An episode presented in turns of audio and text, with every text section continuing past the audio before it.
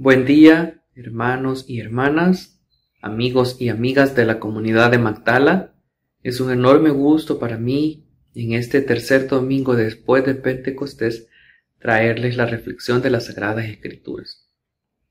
Recordemos que el domingo pasado inauguramos esta serie especial de predicaciones sobre los frutos del Espíritu Santo. Y al respecto, me gustaría que recordáramos que estos frutos son un regalo de Dios y únicamente con nuestro esfuerzo no podemos hacer que estos crezcan o que se desarrollen. Necesitamos de la acción directa del Espíritu Santo para poder actuar con ellos y es por eso que, que les llamamos frutos o que se les conoce como frutos. Este día la reflexión se basa en el fruto del amor, ese primer fruto que se menciona en Gálatas 5, 22, 23 este bonito versículo que aparece reflejado en el recuerdito que nos compartía Álvaro el domingo pasado en el servicio presencial a quienes asistimos y pues a quienes no pudieron asistir todavía quedan algunos y pueden acercarse a Álvaro para que les pueda brindar uno. En ese sentido me gustaría que antes de continuar pudiéramos recordar lo que nos dice Filipenses 2.13. Pues Dios según su bondadosa determinación, es quien hace nacer en ustedes los buenos deseos y quien los ayuda a llevarlos a cabo. Este versículo nos señala una verdad espiritual que a menudo olvidamos o, pasamos por alto. El fruto del amor solo es posible cuando permitimos que Dios obre a través de nosotros.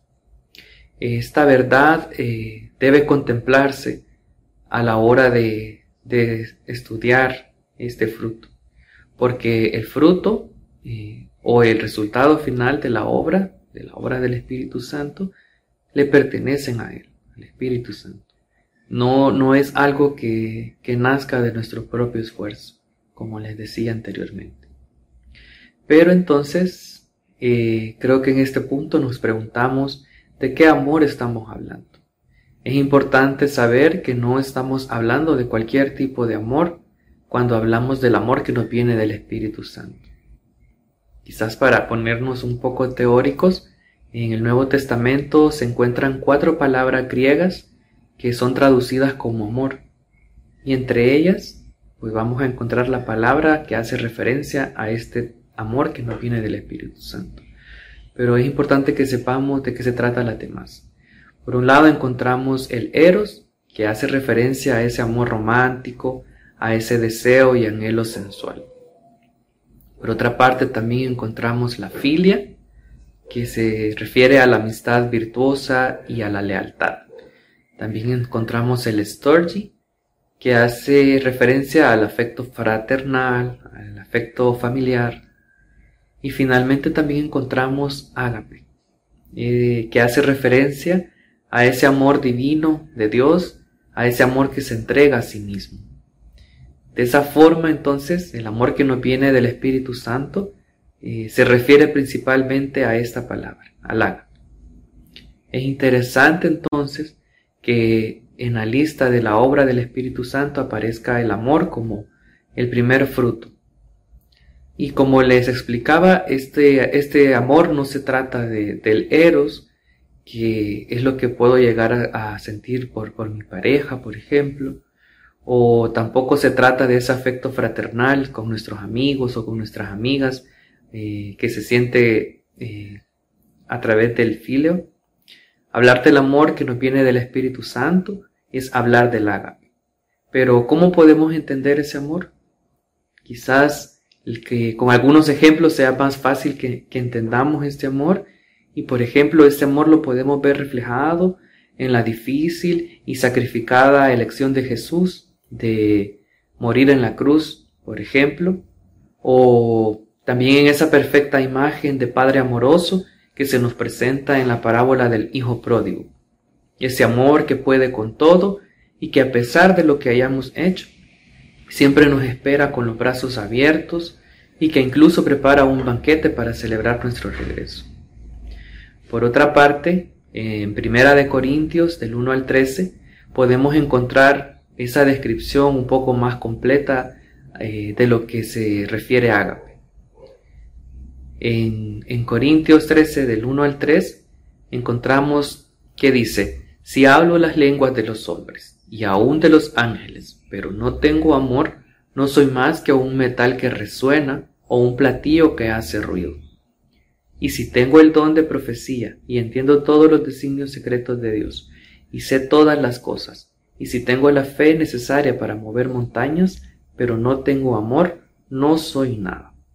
Y si reparto entre los pobres todo lo que poseo, y aún así entrego mi propio cuerpo para tener de qué enorgullecerme, pero no tengo amor, de nada me sirve. Esos tres versículos nos hablan entonces de religión y ministerio. Por ejemplo, hablar eh, o tener la facilidad, mejor dicho, para la predicación, o tener un amplio conocimiento religioso, o una fe robusta, e incluso eh, la caridad, eh, no son nada si no implican una elección consciente de buscar el bienestar de los demás más allá del de nosotros mismos. De eso se trata este amor. Siempre en Corintios 13, del 4 al 7, eh, también encontramos que tener amor es saber soportar, es ser bondadoso, es no tener envidia, ni ser presumido, ni orgulloso, ni grosero, ni egoísta, no enojarse ni guardar rencor, es no alegrarse de las injusticias, sino de la verdad. Tener amor es sufrirlo todo, creerlo todo, esperarlo todo, soportarlo todo. Estos versículos entonces nos profundizan de lo que se trata ágape. Esa elección sacrificial de amar queda por encima del honor y del orgullo. Con ágape nosotros elegimos ser amables y ser pacientes ante los insultos. Elegimos ser humildes a pesar de la arrogancia de las demás personas.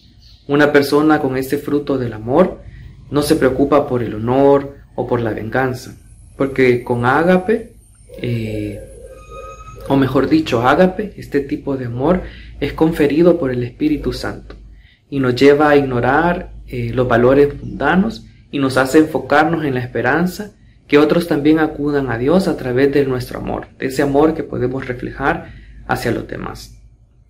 Finalmente, siempre en Corintios, en el último versículo, en el 13, Pablo nos dice que hay tres cosas que son permanentes, la fe, la esperanza y el amor. Pero hace énfasis que la más importante de esas tres es el amor.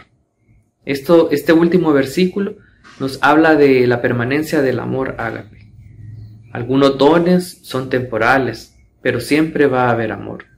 Es esencial para su naturaleza y cuando amamos, cuando buscamos beneficiar a otros sin tener en cuenta lo que esto puede costar para nosotros, demostramos que conocemos a Dios. Nada puede fabricar artificialmente eh, el amor de Dios en nosotros. Como les decía, esto, estos, este fruto y todos los demás de los que vamos a hablar en esta serie de predicaciones eh, son parte de, la obra del Espíritu Santo en nosotros. Eh, este fruto pues, y todos los demás crecen en su presencia. Cuando permitimos que Él nos cambie, podemos amar a Dios y amar a los demás como deberíamos.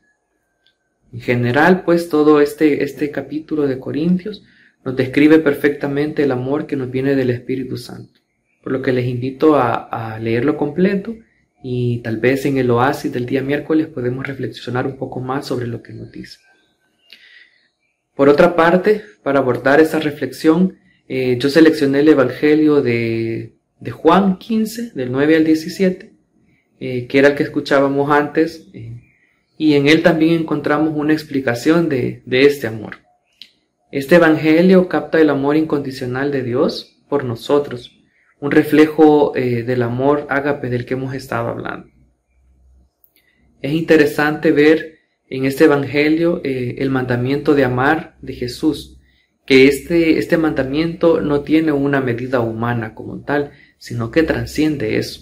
En este Evangelio se nos dice que Debemos de amar como Él nos ama. Ya no nos dice o nos recuerda como en otras partes de la Biblia que, que amemos como a nosotros mismos a los demás, sino que hace énfasis en esto, que amemos como Él nos ha amado a nosotros. Nosotros pues en este Evangelio ya no somos la medida para amar al prójimo como a nosotros mismos, sino que el propio Jesús nos dice que lo hagamos como Él nos amado. Y el modo en que Jesús nos ha amado lo encontramos en su entrega, la entrega de su vida por amor a nosotros y a nosotras. Estoy seguro que, que mi pertenencia y el compromiso que yo siento con esta comunidad son el resultado de, este fruto del Espíritu Santo. Ustedes mejor que yo sabrán que ser un Magdalita no es fácil. A menudo pues hay un montón de desafíos o cuestiones que no nos agradan de la comunidad, eh, como por ejemplo ciertas convivencias, eh, el cuestionamiento de lo que creemos incluso al venir de iglesias tradicionales o la misma sostenibilidad de la comunidad, por ejemplo en, mi rol de, guardián de los recursos de la comunidad puedo decir esto, es un desafío. Pero todo esto en un principio eh, nos hacen cuestionarnos si queremos quedarnos o irnos. Y yo creo que solo ese verdadero amor del ágape, que se refleja eh, en el ágape, es el que me ha hecho quedarme y, servir sin esperar nada a cambio, más que ser testigo de, ese amor radical e inclusivo de nuestro Padre que hemos encontrado aquí en Magdala. Para ir concluyendo, eh, es necesario aprender del modo de amar de Jesús y, entregarse y de entregarse. Como les mencionaba antes, Jesús entregó su vida por nosotros y hacerlo en la práctica, esto puede pensar que puede superar las posibilidades humanas, pero incluso en este Evangelio Jesús nos llama, le llama amigos a los discípulos y nosotros nos volvemos amigos de Él y nos hace partícipes de su vida. Además, nos envía al Espíritu Santo. Entonces, con esta amistad y con el impulso del Espíritu Santo, podremos amar como Él nos ha amado a nosotros. Les invito entonces, comunidad, que, clamemos por este fruto, eh, que el Espíritu nos envuelva eh, de todo ese amor para poderlo reflejar también con, nuestros prójimos eh, y que nos volvamos voceros de este mensaje de nuestro Padre de amar a los demás como Él nos ha amado. También aprovecho para hacer un llamado a, nuestros amigos y amigas de la comunidad de Magdala, que como el Hijo pródigo eh, regresemos a estar en comunión con nuestro Padre, que nos dejemos envolver por su amor y que al clamar por el Espíritu Santo eh, por este fruto, pues seamos testigos de ese amor. Sin importar por quién o por qué nos alejamos, Él siempre está aquí y está aquí en esta comunidad esperando el regreso de ustedes. Bendiciones, hermanos y hermanas. Nos encontramos el próximo domingo para seguir conociendo sobre los frutos del Espíritu Santo.